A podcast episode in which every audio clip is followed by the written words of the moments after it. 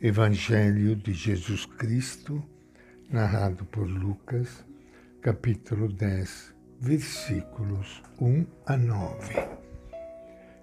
Naquele tempo, o Senhor escolheu outros setenta e dois e os enviou à sua frente, dois a dois, a toda a cidade e lugar aonde ele devia ir e lhes dizia: A colheita é grande, mas os trabalhadores são poucos.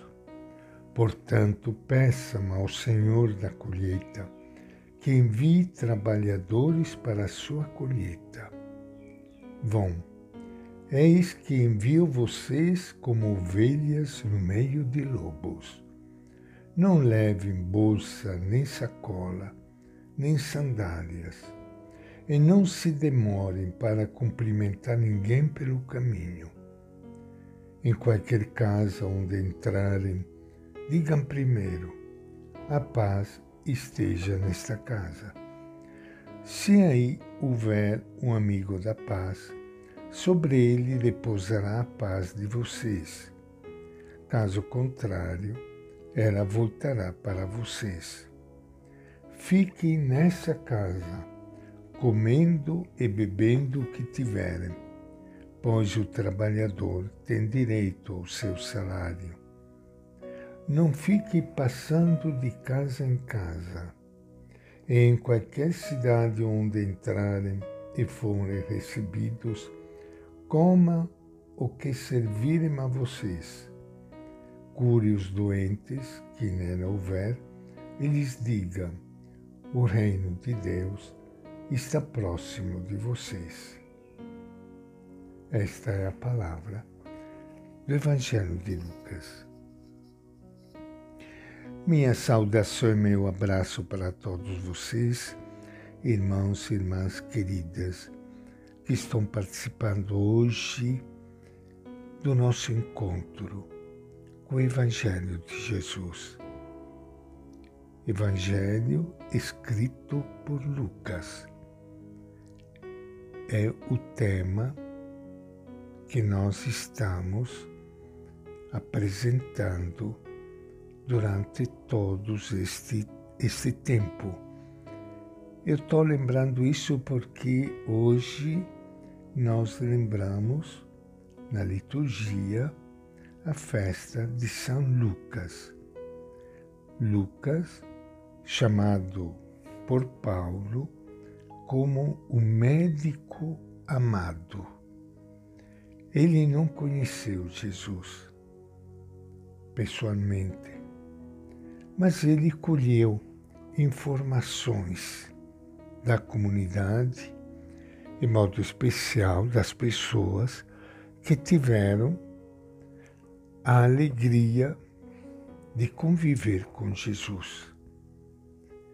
E assim ele escreveu o seu Evangelho, dando para todos nós esta boa notícia que Jesus trouxe para toda a humanidade.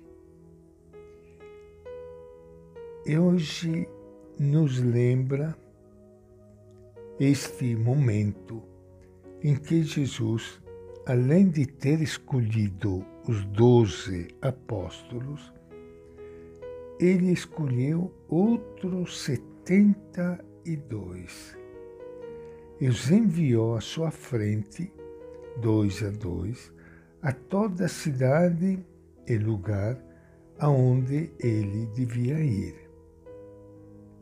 Lucas recolhe em seu Evangelho uma importante exortação de Jesus dirigida não aos doze, mas a outro grupo numeroso de discípulos enviados por ele para colaborar em seu projeto no reino de Deus. As palavras de Jesus constituem uma espécie de carta fundacional, na qual seus seguidores deverão inspirar sua tarefa evangelizadora. Gostaria de lembrar algumas linhas mestras. Primeiro, ponde-vos a caminho, ele diz. Embora o esqueçamos sempre de novo, a Igreja já está marcada pelo envio de Jesus. Por isso é perigoso concebê-la como uma instituição fundada para cuidar e desenvolver sua própria religião. Corresponde melhor ao desejo original de Jesus, a imagem de um movimento profético que caminha pela história segundo a lógica do envio, saindo de si mesma, pensando nos outros, servindo ao mundo a boa notícia de Deus. O Papa Bento XVI disse que a Igreja não está ali para ela mesma, mas para a humanidade.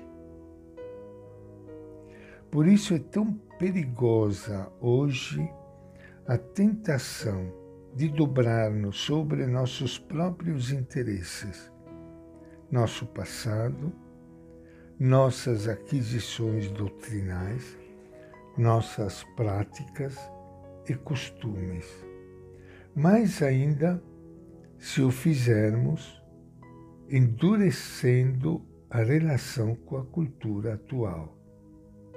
O que é uma igreja rígida, paralisada, encerrada em si mesma, sem profetas de Jesus, nem portadores do Evangelho? E esta é a nossa reflexão de hoje, do Evangelho de Lucas.